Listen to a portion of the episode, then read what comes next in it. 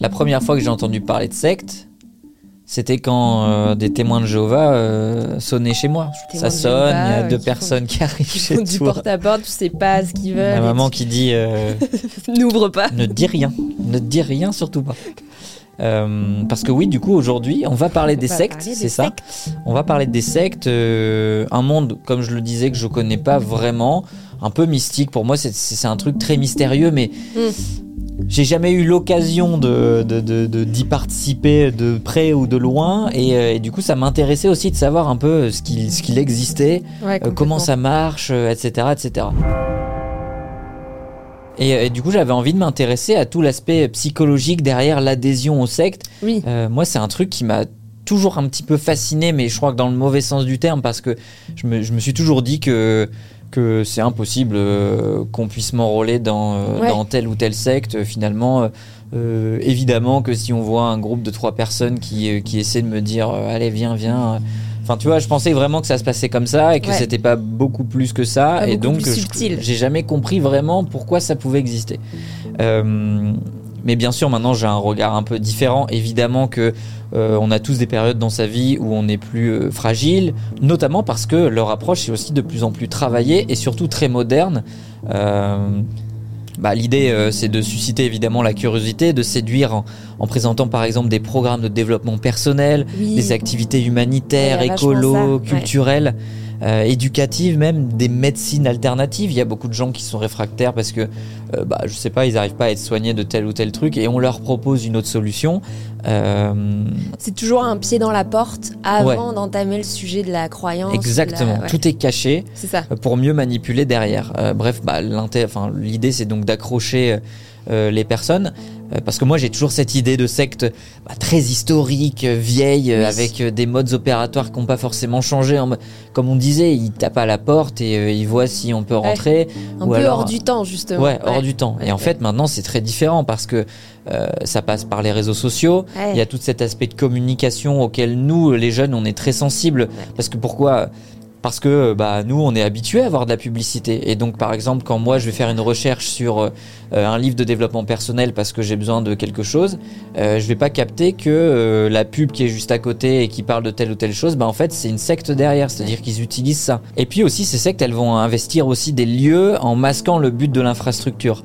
Euh, par exemple, la secte de la scientologie, qui est très connue, euh, enfin l'église de la scientologie, elle dispose de, de librairies par exemple, donc à l'intérieur tu peux trouver bah, tous les livres de la scientologie, mais aussi euh, un peu couplé à du développement personnel, Ouais. encore une fois ce genre de choses. Et les libraires, euh, ils sont là pour t'accueillir, mais c'est avant tout des gens qui sont là pour t'endoctriner. Ouais. Et euh, c'est très subtil en fait. Vicieux, ouais. Voilà. Et quand on, quand on a ces modes opératoires là, en plus de ça sur des personnes parfois un petit peu plus fragiles qui sont soigneusement visées, euh, bah on arrive à on arrive à enrôler les gens et on, et on va chercher les les gens qui ont un petit caractère dépressif, euh, qui, euh, qui ont besoin de discuter, parfois même juste des gens qui ont besoin de s'attacher à quelque chose dans leur vie.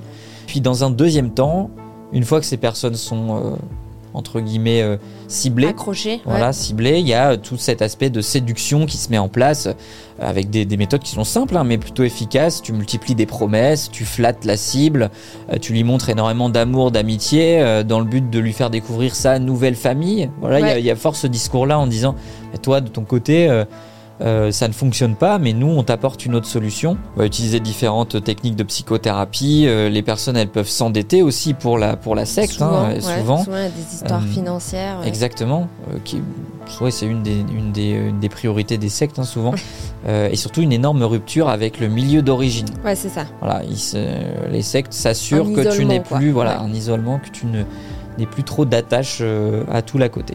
C'est vrai qu'en préparant aussi le, le sujet, je voyais que, euh, et on n'y pense pas forcément parce que c'est pas euh, dans les actualités tous les jours, mais je voyais que les dérives sectaires, elles étaient en augmentation ces Ouais. dernières années. Et je me faisais justement la réflexion qu'il y a aussi le contexte mondial, social, environnemental qui fait que euh, les gens sont à la recherche un peu de, de ces grilles de lecture Ouais, euh, simples solution, et ouais. non nuancées et on te les donne, t'ingurgites et Ouais. d'un seul coup tout devient facile et il y a un peu ce truc là où je me disais euh, étant donné le contexte aujourd'hui de guerre, de, de voilà, de, Ouais, ouais. de social et machin, euh, je, je comprends que ça puisse attirer de plus en plus et que peut-être dans les années à venir, il y aura de plus en plus de versions de ces, ces sectes. Exact. Donc c'est ouais, à suivre. Euh, bah, on a commencé en parlant des témoins de Jéhovah, peut-être la secte euh, à laquelle on est le plus familier. Euh, je trouvais intéressant de revenir un peu sur les caractéristiques de, de la secte des témoins de Jéhovah et ce qui se cache derrière ces croyances-là, euh, au-delà de ce qu'on imagine ou ce qu'on fantasme Ouais. quand on les voit faire du porte-à-porte dans la rue.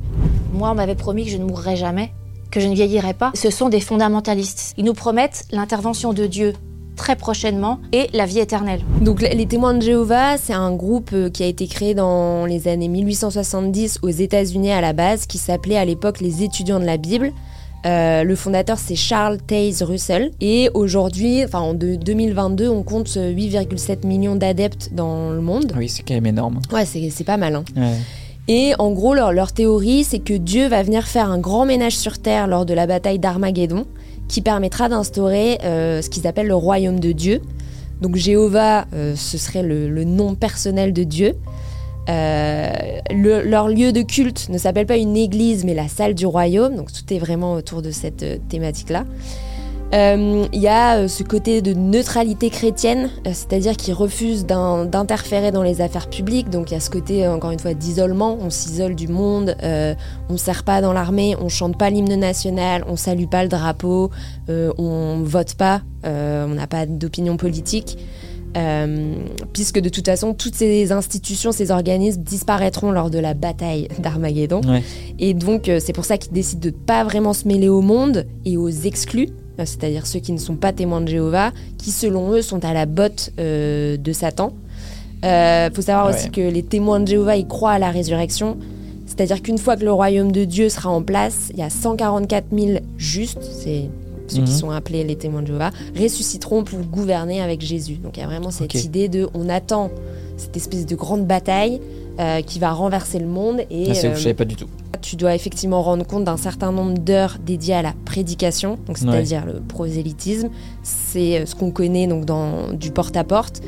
Et le but en fait de ce porte-à-porte, c'est de venir prévenir les exclus de la fin du monde imminente, de les convertir à temps et Ah. donc d'avoir le sentiment de les sauver, de sauver le plus de gens possible, euh, puisque encore une fois, au moment d'Armageddon, seuls les justes seront épargnés. C'est vraiment ça l'idée. Moi, je vais continuer dans les sectes, euh, dans les sectes, mais là, on va aller sur des sectes un peu plus étranges et moins connues euh, dans le monde, euh, avec un petit format quiz. Euh, la, question est simple est-ce que cette secte existe ou alors est-ce que je l'ai inventée? Ok, j'adore. Euh, tout simplement. D'abord, il y a l'ordre du temps inversé, qui est une secte en gros, qui, une secte pardon, qui croit en la régression temporelle et donc qui pratique des rituels pour vivre des moments du passé. Franchement, je vois bien le truc. Donc j'ai envie de dire oui. Eh bien, c'est faux. Voilà, c'est faux. c'est- Ça n'existe inventé ça tout seul. Je- écoute, Peut-être que t'as ça. un potentiel de gourou. hein.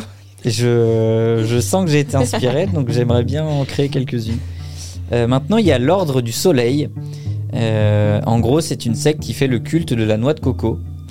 Euh, donc tous les humains ne doivent se nourrir que de noix de coco. En gros.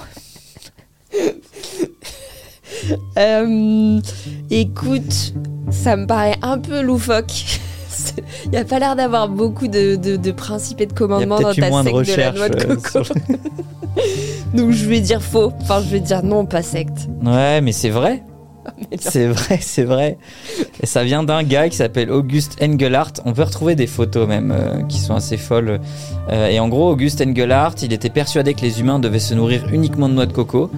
Euh, il leur prêtait une ressemblance aux têtes humaines, mais je sais pas vraiment quel est le lien. Et en gros, il a, montré, il a monté son propre culte en 1903 Ah avec oui, quelques adeptes, mais entre deux, des disputes ont éclaté parce que certains de ses disciples se nourrissaient également de fruits tropicaux, figure-toi, ce qui était une erreur. Euh, et pour la faire courte, Engelhardt et certains de ses disciples ont vécu près de 18 ans sur une île jusqu'à ce que plusieurs membres, dont lui-même, meurent à cause de maladies euh, qui ont été contractées à cause de leur mode de vie. Euh, troisième euh, potentiel secte, l'église de l'euthanasie.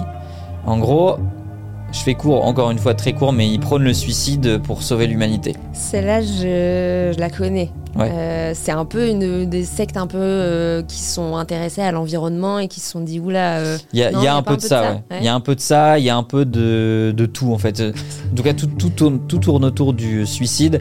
Euh, en gros, elle a été créée en 92, cette église de l'euthanasie. Elle prône ouais, la réduction de l'humanité pour sauver la planète, aïe, comme tu le dis. ouais. Euh, et, plus globalement, aider Jésus aussi en se suicidant. Euh, il demandait en gros à ce qu'on arrête aussi toute forme de métissage et l'homosexualité. Euh, et puis ils ont quelques slogans, hein, par exemple manger un fœtus gay pour aider Jésus, euh, manger des gens, pas des animaux, ou encore sauve la planète, suicide-toi. Ok. Et du coup, cette secte n'e- n'existe plus, j'imagine. S'ils ont tous euh, appliqué leur, le, le en fait, ça m'étonnerait pas que les gens qui, qui inventent ça euh, restent là, Ouais. tu vois, mais Et qui disent, ouais, faites ce que je dis parce que je fais quoi. Exactement. Euh, ensuite, on a le culte de l'écho silencieux. En gros, c'est des gens qui sont convaincus que le silence contient des vérités cachées. Ouais. Et donc, ils, pratu- ils pratiquent des rituels de, de mutisme prolongé. En gros, ils se taisent, euh, ils se rassemblent, ils se taisent pendant des jours et des jours. Et euh, c'est à tel point que, que certains ont même des troubles du langage avérés et assez forts. Mhm. En tout cas, je, je pense que ça nous, ça nous ferait du bien si certaines personnes, pouvez participer au culte de l'écho silencieux, s'il vous plaît. ça nous ferait de grand bien. Euh, écoute, j'ai encore envie d'y croire. hein. Bon, celle-là, elle est fausse. Ah Elle est fausse, celle-là. Ouais, ouais, ouais. Pas mal. Après les sectes euh, un peu insolites et on va dire rigolotes et un peu sans conséquence, euh, moi je suis partie euh, sur un truc beaucoup plus, Hardcore. ouais, beaucoup plus dark. Ok. Parce qu'il y a certaines sectes bah, qui sont parties en cacahuète et qui ont conduit à des suicides collectifs, à des Ah ouais. massacres, donc beaucoup plus mortifères. Ok, ouais. Euh, C'est plus grave que la noix de coco. Euh, ça. Bon, cela dit, noix de coco, ils ont fini par en mourir aussi. Oui. Mais là, euh, c'est un peu plus violent. Et il y a notamment euh, une secte qui s'appelle le Temple du Peuple. Je sais pas si tu en as entendu Non. parler ou si tu l'as vu un peu dans tes recherches. Le Temple du Peuple, c'est une secte qui a été fondée par euh, un- le révérend Jim Jones en 1955. Le nom est fou. très, très, très ricain. Très ricain. Euh, à Indianapolis aux États-Unis au départ. Et le concept est euh, d'appliquer les fondements du marxisme et d'aider les plus démunis et de prêcher des, des principes antiracistes. Donc sur le papier, pas trop, euh, pas pire qu'autre chose. Pas trop mal même. Euh, et donc en 1974, le Temple du Peuple achète des terres au Guyana. Donc c'est des terres qui sont entre le Venezuela, le Brésil et le Suriname, en Amérique du Sud. Et ces terres vont servir de lieu d'établissement d'une communauté agricole qui s'appelle Johnston, donc toujours basée sur le nom du, du gars. Jim, Jim Voilà, Jones. Jim Jones. Et euh, trois ans plus tard, il y déménage justement avec l'ensemble de sa congrégation. Et en réalité, c'est pour fuir euh, une couverture médiatique qui est pas du tout à son avantage. Euh, on parle d'abus physiques et moraux subis par les fidèles. Alors lui, il essaye de se défendre en parlant de théorie du complot. il essaye de faire croire que la CIA persécute la secte. Enfin, ok, bref. ouais. Et euh, finalement, donc en 1978, il y a un membre du Congrès américain, Leo Ryan, qui vient à Johnston justement pour enquêter sur la secte, parce qu'il y a plusieurs plaintes qui ont été euh, envoyées par des déserteurs et des fidèles qui ont fini par quitter la secte. Et ce gars, euh, Léo Ryan, est assassiné lors d'une fusillade à, à l'aéroport, donc au moment où il quitte le camp. Et il y a trois journalistes et euh, une, euh, une meuf qui veut quitter la secte qui meurt aussi dans, dans cette embuscade. Du coup, panique à bord pour Jim Jones. Et euh, le soir même, comme il est un peu acculé, on va dire, il force le suicide collectif Oh de là là. 914 fidèles sur place. Mais non. Ouais. Euh, par empoisonnement au cyanure de potassium, avant lui-même d'être abattu par balle comme il l'avait demandé. Et de toute façon, ceux qui refusaient de boire le cyanure étaient menacés d'être tués par balle aussi. Et donc Oh il y a là là. euh, 914 euh, personnes qui sont, bah, qui sont Qui- mortes qui ce sont soir-là. mortes. Et c'est l'événement qui constitue la plus grande perte de civils américains en une seule fois jusqu'aux euh, attentats du 11 septembre euh, 2001. C'est dingue. Ouais, c'est vraiment un truc de fou. Enfin, 900 Ah, c'est personnes, fou, hein. mais ça paraît... ça paraît fou. Alors, la secte suivante, on voyage au Japon. Très ça s'appelle la Vérité Suprême Dôme. En gros, c'est une organisation sectaire qui a sévi alors en Russie aussi un peu, mais surtout au Japon dans les années 80-90. Ouais. Son, son fondateur, Shako Asahara, euh, bah, lui déclare carrément être le Christ et soi-disant qu'il a le pouvoir de transférer ses pouvoirs spirituels à des membres de la secte pour pouvoir les laver de, de leurs péchés. Ok. Bon, assez classique, hein, le gourou qui se pense euh, la réincarnation, voilà. Sur le plan politique, le groupe est convaincu de la disparition rapide du gouvernement euh, japonais, qui serait soi-disant corrompu. Euh, et l'objectif, à nouveau, c'est de provoquer un Armageddon.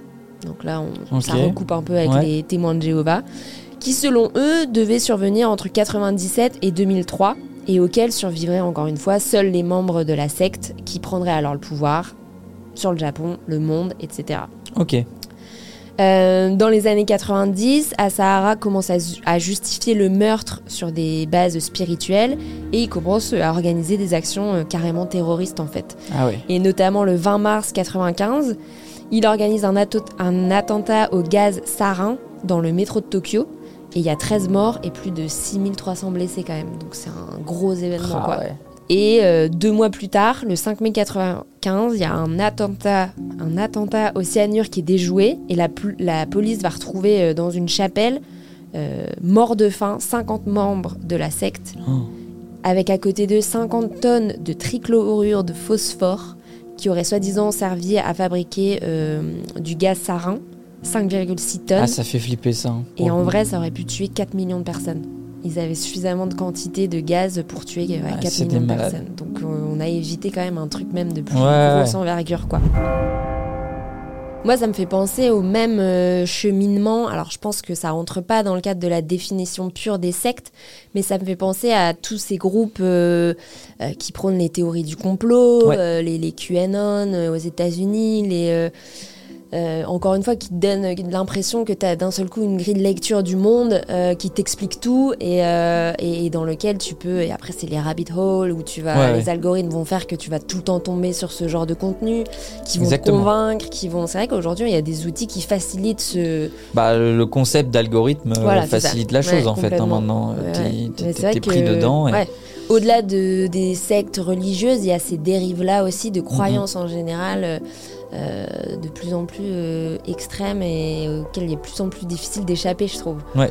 Et c'est vrai que c'était chouette, euh, en tout cas, de- d'en parler et de, Ouais, je suis d'accord. C'est un sujet qui était. en euh, tout cas. Ouais. Moi, je connaissais pas grand chose honnêtement. ouais, moi non plus. Et du coup, j'ai appris plein de choses et c'était hyper intéressant. J'espère que vous, les auditeurs de votre côté, vous avez aussi apprécié apprendre ces choses.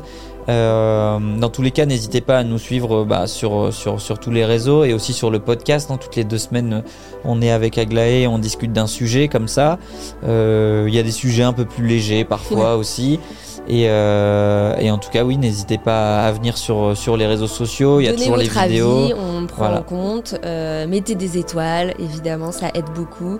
Et puis, euh, on se retrouve euh, dans deux semaines du coup pour un, pour un tout prochain pour un tout prochain sujet. euh, Voilà, tu fais ça. Et, et, euh, et on se retrouve la semaine prochaine pour un tout prochain sujet. Et on se retrouve dans deux semaines pour un prochain sujet. Ciao Ciao